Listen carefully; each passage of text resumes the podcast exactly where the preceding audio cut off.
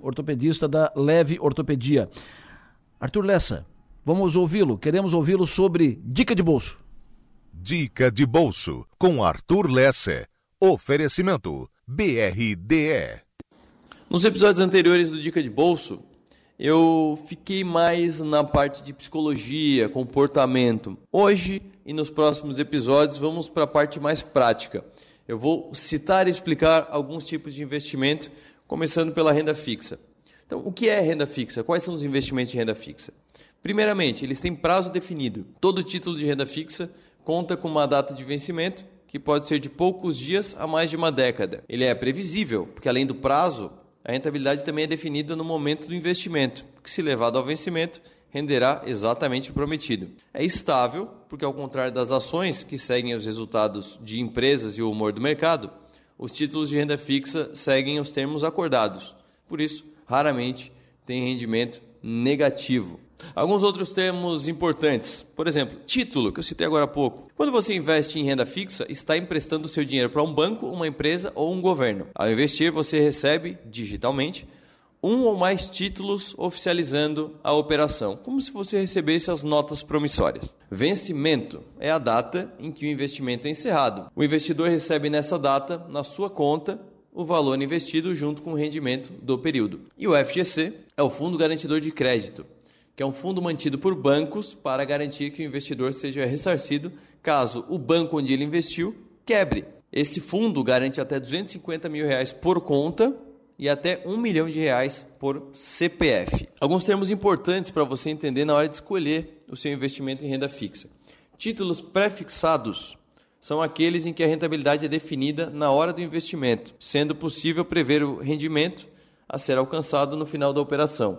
Por exemplo, 10% ao ano. É 10% ao ano, esteja a Selic a 2 ou a 14%, a rentabilidade é sempre aquela. Pós-fixado. O rendimento da aplicação depende da variação de um índice, que pode ser o IPCA, da inflação, pode ser a Selic, pode ser o CDI, no caso dos títulos bancários, pode ser o IGPM ou algum outro. Resgate. Resgate é um nome diferente para o ato de você sacar o seu dinheiro ou então de você reaver o seu dinheiro investido. Agora vamos aos tipos de investimento em renda fixa. Começando pelos títulos do Tesouro. Também chamado de Tesouro Direto, porque é a plataforma que o governo criou há pouco tempo para facilitar esse tipo de investimento. O Tesouro tem basicamente três tipos de investimento: tem o Tesouro pré-fixado, que eu já citei, tem uma taxa fixa já determinada no momento do investimento. Tem o IPCA, que é a variação da inflação pelo IPCA mais uma taxa fixa. E tem o Tesouro Selic, que é ótimo para reserva de emergência, porque ele rende o percentual da Selic diariamente e pode ser sacado diariamente. Então, ele tem a chamada liquidez diária. Agora, indo para os bancos, tem o mais famoso deles, que é o CDB, que é o Certificado de Depósito Bancário, investimento no qual você empresta dinheiro para o banco e o banco faz o que ele quiser com o dinheiro, normalmente empresta para outras pessoas. Esse tipo de investimento normalmente rende uma porcentagem do CDI, mas também vemos pré-fixados, vemos também CDI mais uma taxa, ou às vezes até IPCA mais uma taxa. E tem LCI e LCA, letras de crédito imobiliário ou letras de crédito do agronegócio. Eles captam recursos para projetos específicos dessas áreas. Seguem os mesmos padrões de rentabilidade dos CDBs, mas têm a vantagem de serem isentos do imposto de renda. Tanto o CDB quanto o LCI, quanto outros títulos de investimento bancário são protegidos pelo FGC. E agora os títulos não bancários. CRI e CRA, certificados de recebíveis imobiliários ou do agronegócio. Tem função e rentabilidade semelhante a LCI e LCA, mas não são emitidos por bancos, e sim por securitizadoras.